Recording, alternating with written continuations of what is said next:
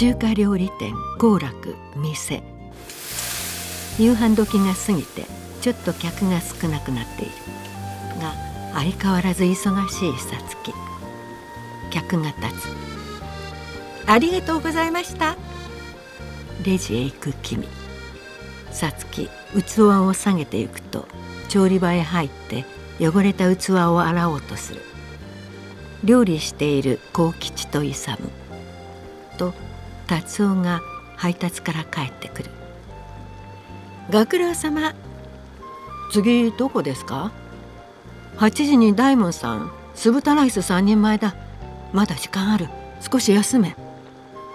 あ奥さん俺洗います。いいのよ。たっちゃんは配達だけって約束なんだから。そりゃそうだけど奥さんだって大変なんだ。時間ある時はそれくらい。ありがとう助かる。やっぱりこの店は奥さんいないと寂しくてさ。やる気なくなっちゃうんだよな俺。頼りにしてる。と達夫の背中を叩くさつき嬉しそうな達夫の顔。と店の戸が開く「いらっしゃいませ」と店へ出ていく遠慮がちに入ってくる女客。弥生である。お姉ちゃん。君も意外そうに弥生を見る。それご無沙汰しております。まあ珍しい。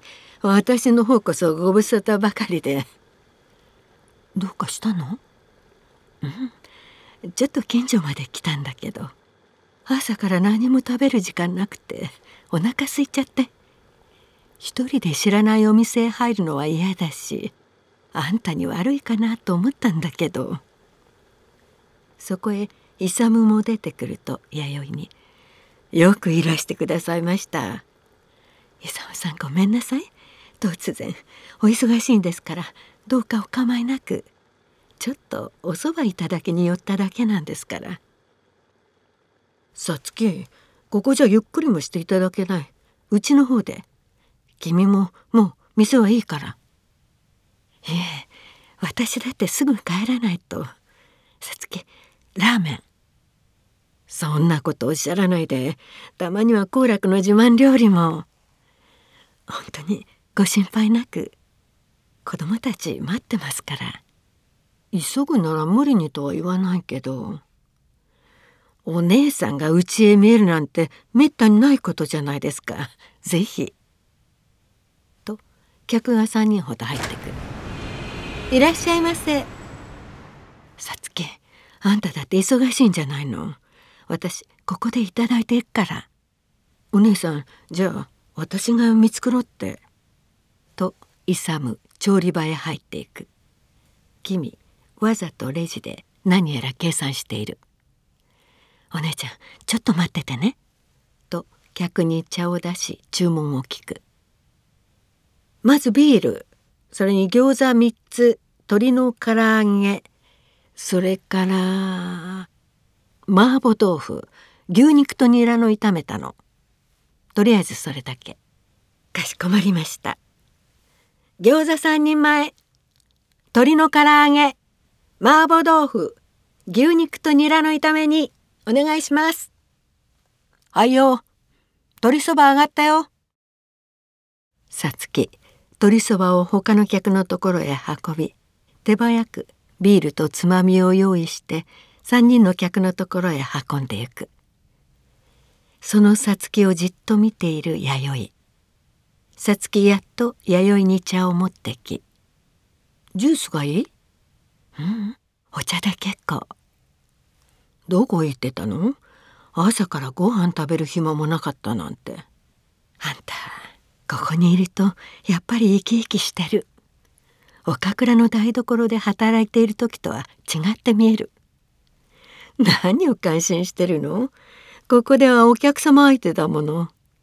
岡倉でお母さんの手伝いをしているようなわけにはいかないの。そうよね。商売だもんね。のんびりしてられないわよね。だから生き生きして見えるのよね。なんだか楽しそう。楽しいも何も。とにかくやらなきゃ仕方ないんだから。私なんて他に脳はないしさ。お姉ちゃんはいいわよ。うちにいて家族のことだけ考えて暮らしていられるんだもん。私もそう思ってた。こんな忙しいとこへお嫁に来たあんたや結婚してもお勤めやめられないで子供の面倒もろくに見てやれずに働いてる文子見てるとかわいそうだった。でも本当にかわいそうなのはどっちなのか。私は今まで自分の生き方を間違っていると思ったこともないし後悔したこともなかった。けどお姉ちゃんあんたんとこはさみんな忙しくて愛ちゃんやしんちゃんの面倒なんて十分には見てあげられないでしょ？二人とも小さい時から慣れちゃっているのよ。諦めてるの。親には構ってもらえないもんだって。それでもしっかり育ってるもんね。さあどうだか。兄弟で勝手気ままに好きなことしてるわよ。それでいいのかもしれない。親を頼りにしてちゃ子供は自立できないもんね。よかったのよそれで。お姉ちゃん。と調理場から勇が怒鳴る。母ちゃん5番テーブルの餃子上がったよ。さつき慌てて調理場へ料理を取りに行く。それ君はお姉さんと話してろ。あこれお姉さんに。料理の皿を出し君も一緒に食べたらいい母ちゃん料理上がったよ知らん顔で伝票を整理している君母ちゃんいいの。私が運ぶからと客に料理を運び弥生にも運ぶ。やっぱり気を使わせることになっちゃって。お母さん私が来たのお気に入らないみたい。そういう人なの。気にしないの。ビール。はい。あんたも大変。私には構わないで。しっかり働いて。私もすぐ帰るから。せっかく来てくれたって。これだもんね。ごめんなさい。分かってるって。また客が入ってくる。いらっしゃいませ。弥生と話してる暇なんかないさつきである。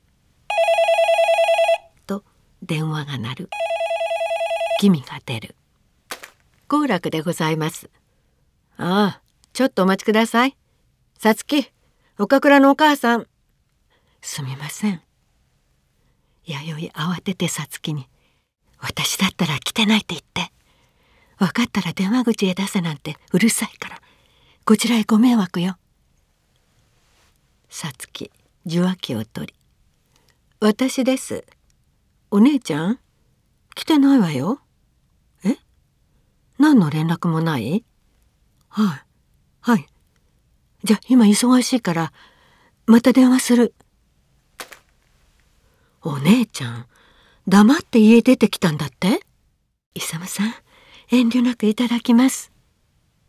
お姉ちゃんお母さん家出じゃないかって慌ててたわよ。どういうこと？すぐ帰るつもりだったからメモも置かないで出てきたの。そしたらいろいろあって今から帰るの。家出だなんて大げさな。ちょっと帰りが遅くなっただけのことよ。本当に何でもないんだから。送ってく。さつき私の気が済まないの余計なことしないで調理場の勇に「あんた？ああ送って差し上げた方がいい。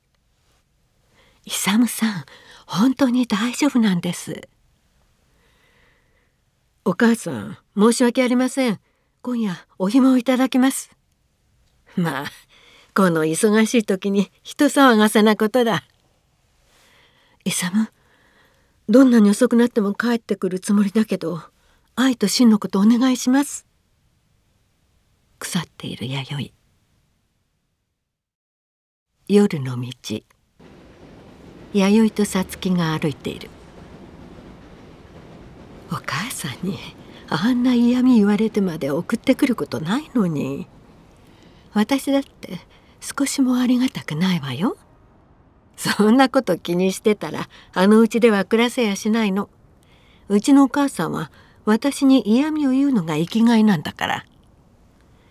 よく平気でいられるわね。それでストレス解消できて元気で働いてくれたら結構なことじゃない。そりゃお姉ちゃんみたいに次男と結婚してお姑さんは大阪で長男と暮らしてるから何の煩わしさもない。そんな人から見たら惨めだと思うだろうけど。うちなんて商売でしょ？家族が助け合わないとやっていけないのよ。お母さんがいてくれてありがたいと思ってる。嫌味はきついけどあれで根はいい人なのよ。私が高校勝手に辞めて家へ追い出された時何も言わずに住み込みで置いてくれて「さつきさつき」って可愛がってもらった。それは忘れない。そうね。あんたにはあんたの特別な思いがあるんだ。だから辛抱もできるんだ。そりゃお姉ちゃんだって私たちにはわからない苦労もあるだろうけど。両兄さんは真面目ないい人だしあかりちゃんやたけしちゃんも丈夫に育ってもう手はかからなくなったし今一番幸せな時じゃないの？何が不満か知らないけど文句言ったりしたら罰当たるわよ。いやね私が何を言ったっていうのよ。お母さんが勝手に大騒ぎしてるだけなの。本当にいい迷惑よ。あんたまで早飲み込みしてくっついてきて。一人で返して後で後悔するようなことにでもなったらさ。いいじゃない。こうやってお姉ちゃんと肩並べて歩くなんてこと。ずいぶんなかったもん。ふと肩を寄せ合っている弥生とさつき野田家玄関。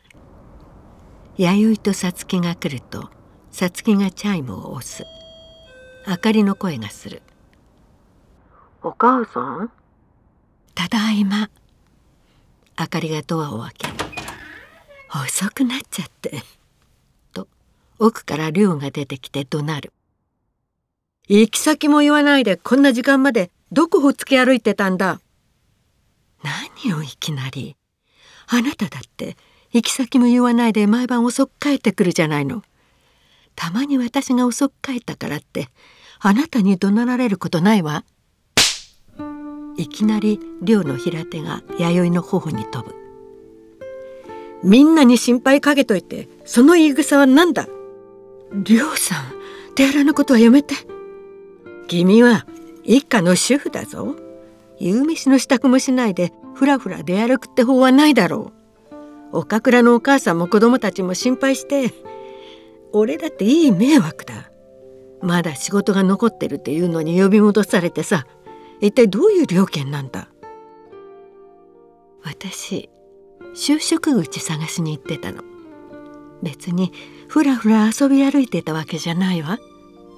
みんな勝手に心配して。私の方こそいい迷惑よ。とさっさと奥へ入ってゆく。その様子をポカンと見送る亮とさつきあかり。就職口？いぶかしそうな亮の顔。